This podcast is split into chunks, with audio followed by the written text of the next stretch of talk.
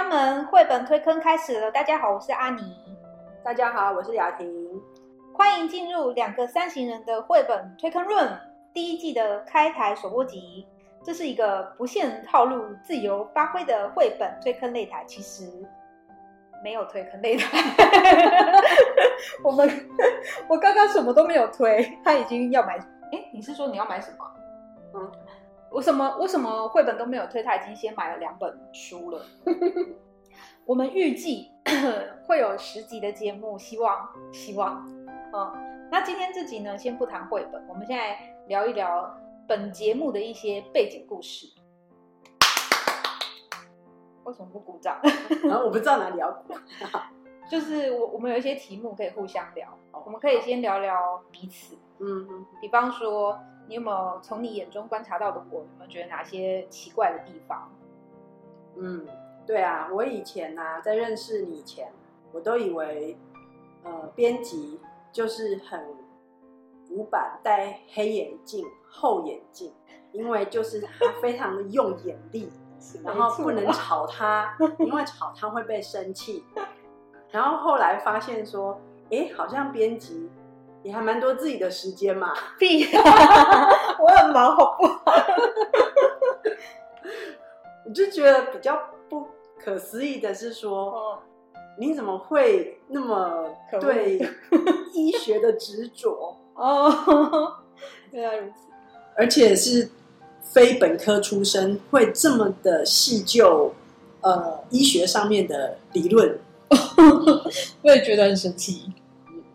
然后我会，不过我是觉得这样一个好处啦，因为非本科出身的话，就比较不会被框架框住。嗯嗯嗯，只要记得有基本的生理常识，嗯，然后说肝在哪里，胆在哪里，不要不要搞错了。那其他部分好像就比较不会被一些呃理论给捆捆绑的话，会有比较多的不同的思考。但你自己在学好，我要先与各位听众解释。我刚刚是说观众还是听众啊？好像没说。没说哎。好，我要跟听众解释一下，我跟雅婷呢是在学芳疗的过程中认识的。就是某一年我们在某一个课程里面，正好其实也没什么不好说，反正就是瑞士芳疗的第二节，然后我们正好呢是室友，所以才认识的。那我刚刚是想问说，你觉得那那以你的因为雅婷是比较正规的医学院出身的医生嘛，那你自己有觉得你在学习的过程中有被什么东西给绑住、限制了？就是科学脑，科学脑。对，因为还是会，应该是说从一开始会进入比较辅助医疗或是功能医学的部分，确实是从芳疗开始。嗯，那。在医院里面待久了，然后也用了一些就是非常熟悉的治疗方式之后，那会开始对于外面的疗法很好奇，尤其是在呃跟病患之间的聊天，会觉得怎么大家这么一窝蜂的在忙一些事情这样子。那后来先接触芳疗的时候，也觉得芳疗其实它还是有一个。稍微有轨迹可循的一些，像说化学方程式啊，应该是说我刚好去就是瑞芳上课的时候，是刚好就从官能机那一节课开始上，哦哦哦，所以他就跟我原本学的化学是可以理解的，然后他又好像又有一点科学，然后又有一点想象，所以就会变成踏进去。那进去之后呢，就开始认识了。各方好汉就是发现说，哇，同样一个症状，我们不讲疾病，就是同样一个症状，嗯，啊，原来大家还有这么多种不同的疗法，各各种想象，对，那会变成说，呃，补充了我本来没有想过说，原来大家还有这一类的需求，嗯嗯，我觉得其实 Nokia 那个什么科技始终来自于人性，对人性。我觉得医疗也是。也是对，只是说好像大家权威就是习惯了，就是会觉得说一定会有一套说法，或是官方的认证。对。对，对，后来方疗是确实有打破我一些，也不是打破，而是说让我看到原来是有需求才有这些东西出来。嗯嗯对，所以没错。这些东西之所以会一直在，就是这个需求其实是在正规医疗没有被满足。嗯嗯，没错。所以我觉得这一点啊，也可以就是轮到我说，就是我那时候看到雅婷的时候，就是在我们是室友的时候，我原本想说她看起来就是一个好像 好像个性很好的人，结果她在什么时候引起我的注意呢？就是她突然间开始严肃的看待某一本书里面的中医脉络，你有印象吗？没有，就是你那时候在讲那个，我要说出来吗？我要把它逼掉吗？就是某一本可精油图鉴，啊，我知道了。他那时候就突然间有点振振有词的开始说，他这个怎么可以这样子分类？他那个这中医的那个脉络到底是什么东西？然后就，然后我就想说，哇，这人好认真哦，他怎么 可以突然间？而且他明明外貌看起来就是一个，就好像没什么很强硬的地方，结果突然在这个地方非常的严肃。然后我那时候就想说，他到底是干嘛的？因为他很就是很严肃的看待，好像这个东西必须要有一个呃有根据、有理论，要呃很严谨的论证。但是其实我在看待那本书的时候，我完全就是把它当成是一个分类。我想说，哦，它也可以这样对应哦，就没想那么多。这就是本人对雅婷的第一印象，但其实后来发现也是蛮精准的。我这人看人也是蛮准。那我们来聊聊为什么会出现这个节目呢？嗯，这个节目应该是我们刚好聊到绘本这件事，然后就发现，哎，原来我们都蛮喜欢绘本的。没错，应该说，嗯、我是大学刚毕业的时候在成品的儿童馆工作，然后那时候看了很多绘本。但我小时候，我妈也是蛮爱买绘本给我看的啦，但是没有像我刚毕业在工作的时候看那么多。就是那时候真的是非看不可，就是你每次新出来要上架前，那绘本的好处就是它很快就可以翻，然后我也不太确定小孩喜欢什么，我通常都是看我自己会被打动的绘本。可是我觉得有很多经典的绘本是大人小孩，或者是你小时候看过，长大之后还是会觉得它很有很有趣的绘本。嗯，所以我觉得绘本这个东西是呃蛮适合拿出来聊聊的，尤其是有一些就是当我们想要聊一些嗯抽象的话题的时候。哦，也是蛮值得拿来聊。那为什么节目叫做哦？这个我来说一下，三型人是什么？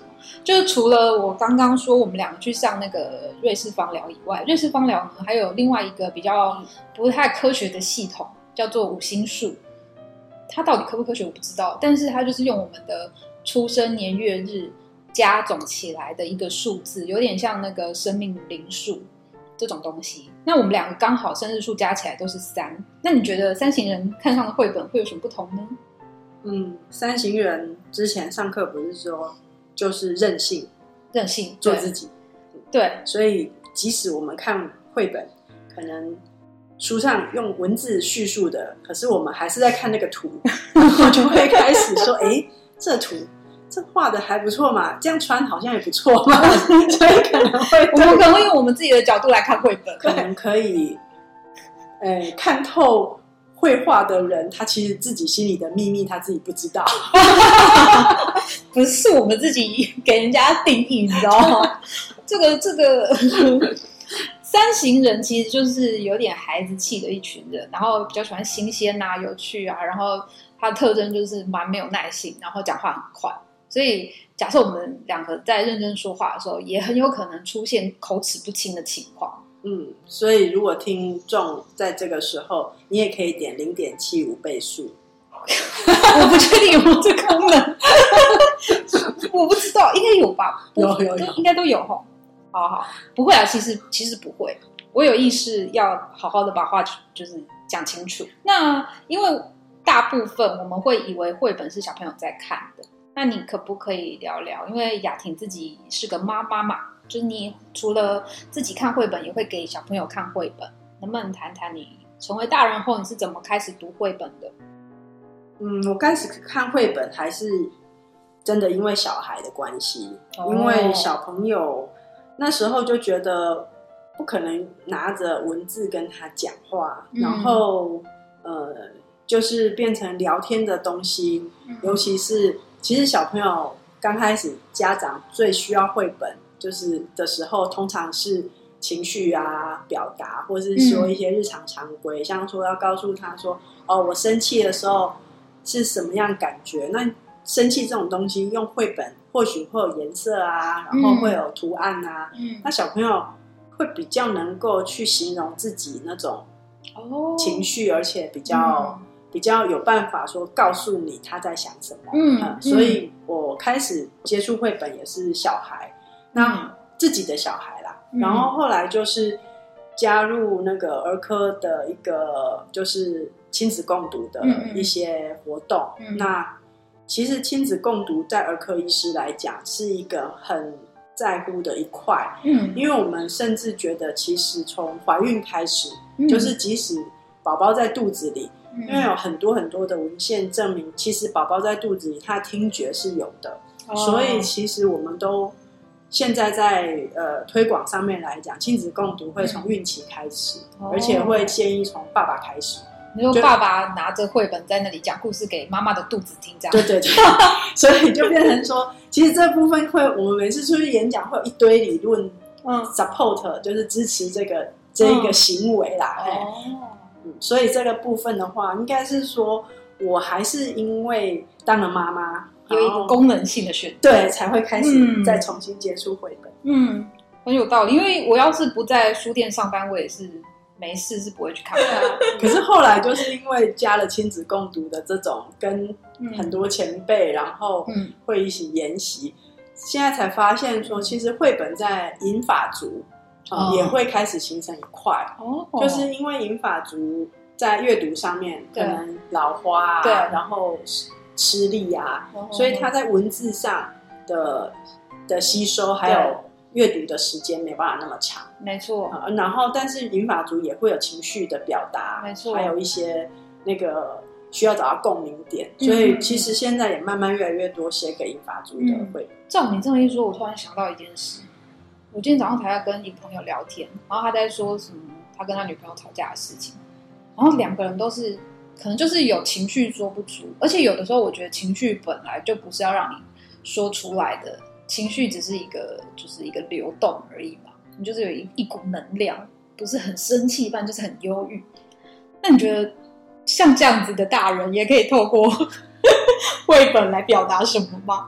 可以啊，因为有时候像说，嗯呃，我们那时候有一个研习营是说给老人讲出来，哦。那老人后来其实，假如你就换一个角色想，这个老人是你的爸爸妈妈，嗯然后小时候他是一个你的天，或者是你的一个权威，对，然后但是他老了，那嗯。或许他自己都很气愤自己身体跟不上，嗯。呃，或是甚至他会觉得寂寞，呃嗯，为什么我现在都待在家，可是早上一早孙子去上学，儿嗯子去上班，女儿去去上班，所以或许他会很寂寞，所以。嗯老人有时候在这种情况下，如有一些绘本是会呃表达老老人的情绪，所以老人自己会觉得好像有点意识到，对我年纪大了一点，嗯。我应该要接受我现在的生活。嗯，但是他或许也不好跟儿子讲说，我需要你陪，嗯。我需要你们多留在家里。嗯嗯，那或许他可以用这绘本的方式嗯。说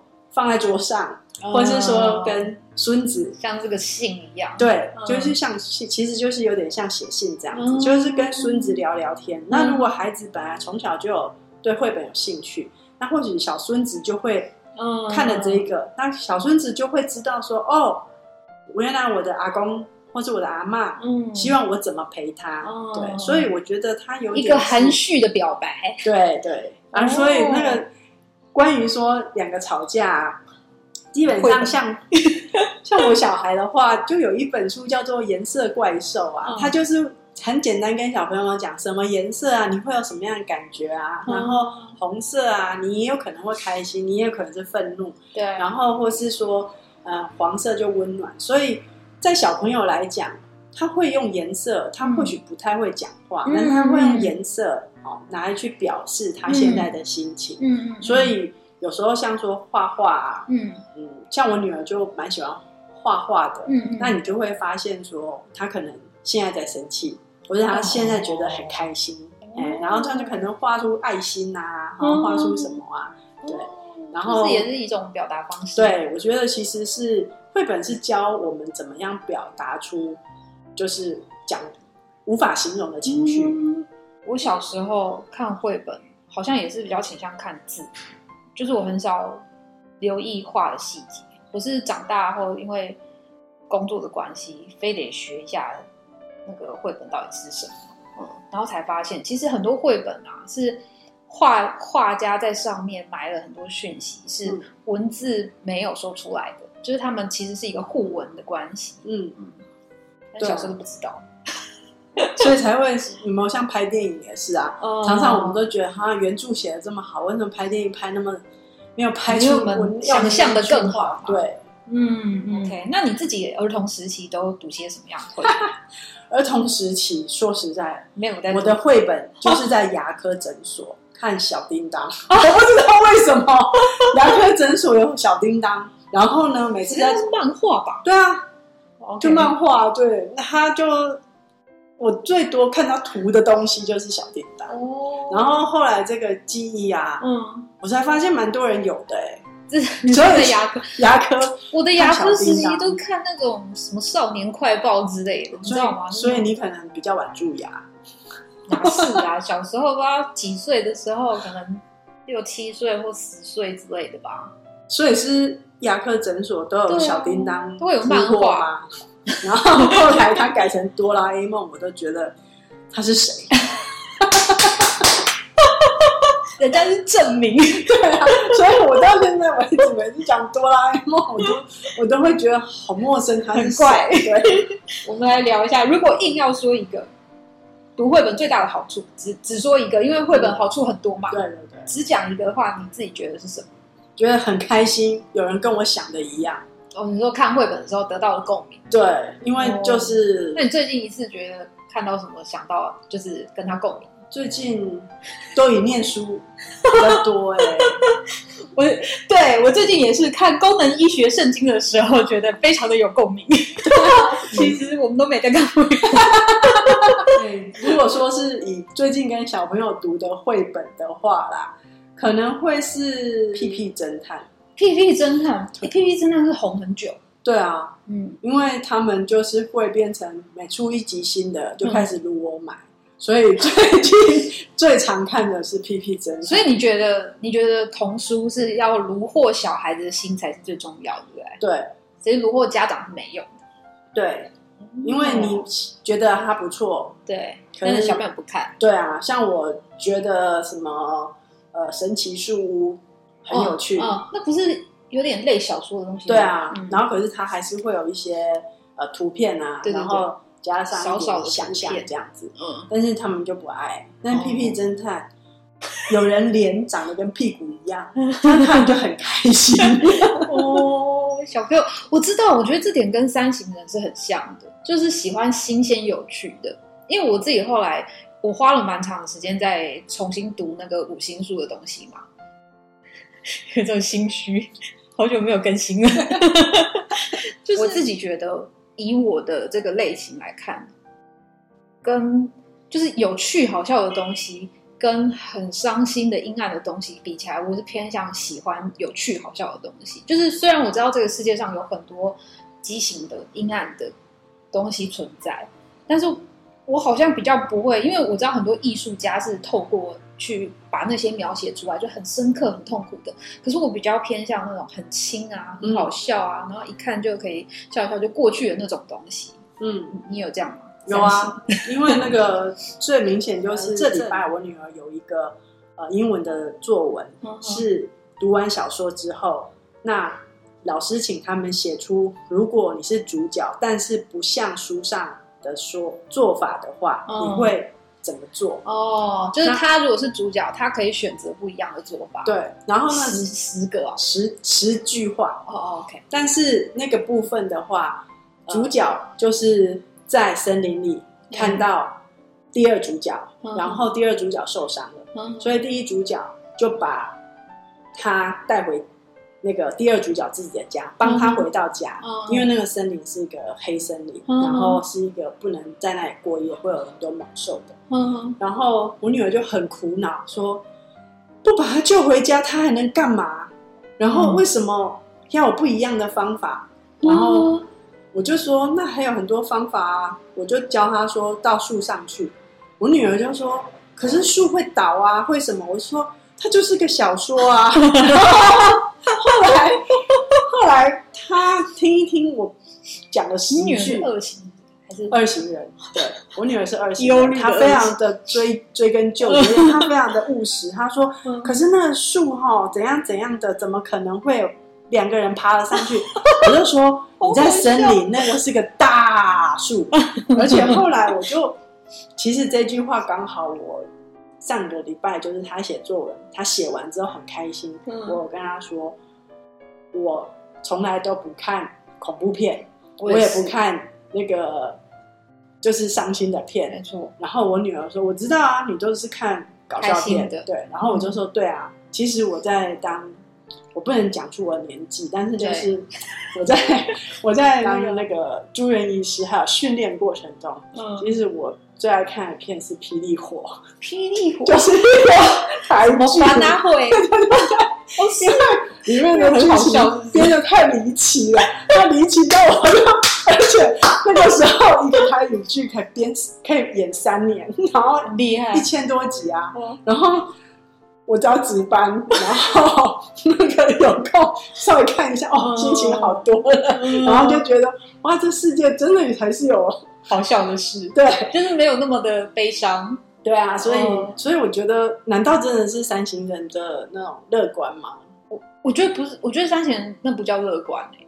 那是有一点点不喜就不喜欢那种很负面的事情。嗯就是虽然我知道负面的事情是绝对存在的，嗯没有没有阴暗的角落就没有光。对对，我可以理解这件事情，但是就是可以的话，我比较想要把自己放在那个地方，就是开开心心的就好了。对，因为我后来刚好就是上礼拜，我女儿自己也跟我讲，嗯，我只讲出了呃我不看恐怖片，因为他们都知道我绝对不会去看什么那个恐怖片，然后那个不看悲剧结对对对对。结果的片子，嗯然后他自己就补了一句说你只看搞笑片，没所以我在错啦她眼中就是一个只看搞笑片的。是没错妈妈。啦。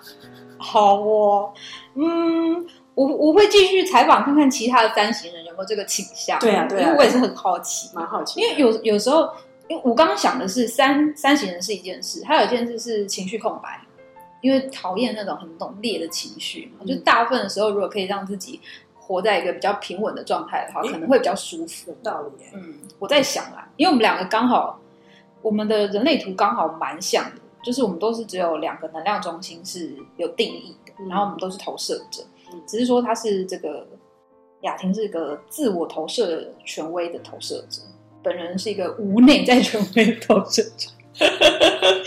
好哦，那那你呢？你觉得硬要说一个绘本，读绘本最大的好处哦，对啊，其实我觉得绘本这个东西是很好的艺术品收藏，嗯最便宜的一种方式。对，嗯。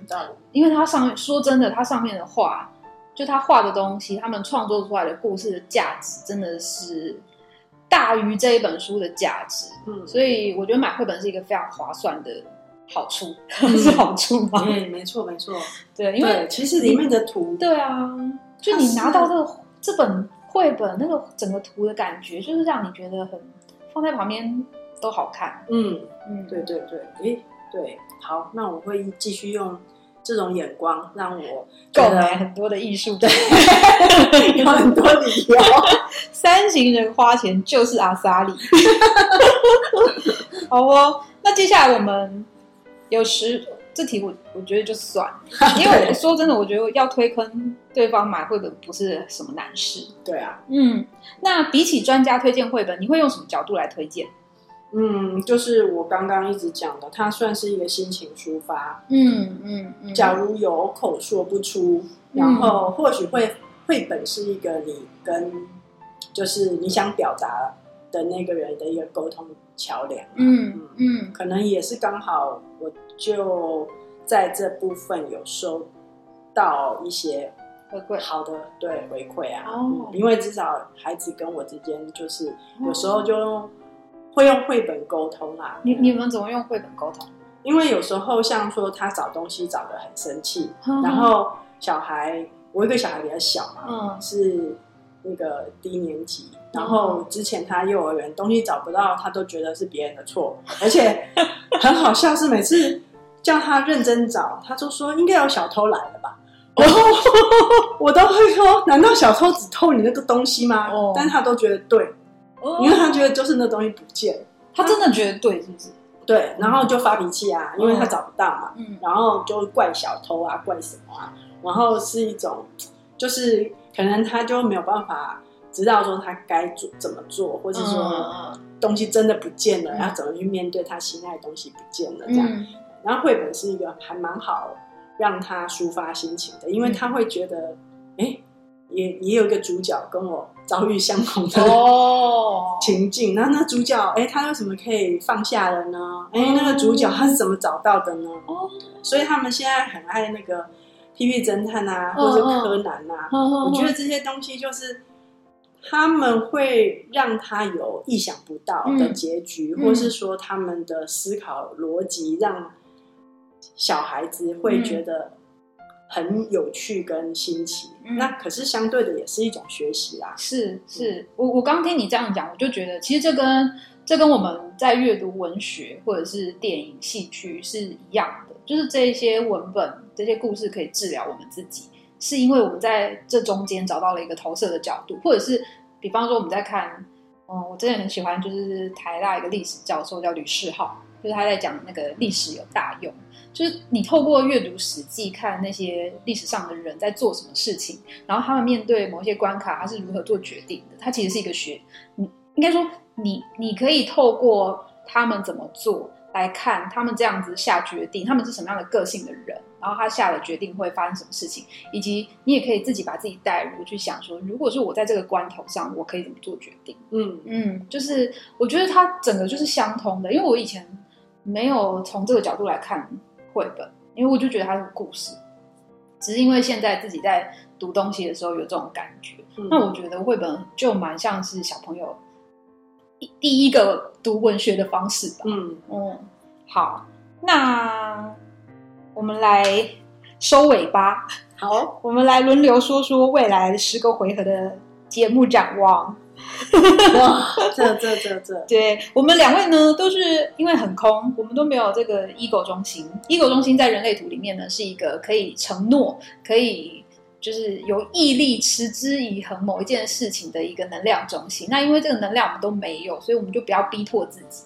我们来就是随便聊一下展望，展望。嗯 接下来，嗯我是觉得呃，绘本的部分是个引子，就是说呃，我们可以从绘本然后开始聊聊最近遇到的事啊，没错没然后看到的事啊，没错没错所以呃，绘本好像没那么重要。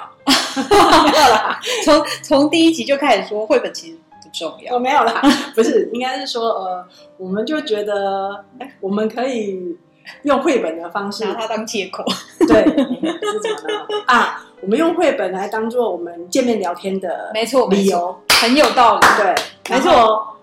这绘本赶快讲讲完，然后 对，赶快讲完之后，我们就来聊聊最近的。对。没错，没错，我也我也很好奇，因为这个雅婷呢，她是元真工作室，元她有全名嘛？对不起，元真工作室。就是元真工作室嘛，然后做的是厨商，厨商，我也很好奇，因为她最近开始，终于终于开始就是开业了，所以他也会有很多，就是他在跟呃各个有趣的身体接触的过程中，应该会有很多他的心得，我也很期待接下来我们在聊绘本的同时，也聊聊这些东西。那今天首播集就先这样结束喽。我们要记得继续收听哦。我们下期再见，拜拜拜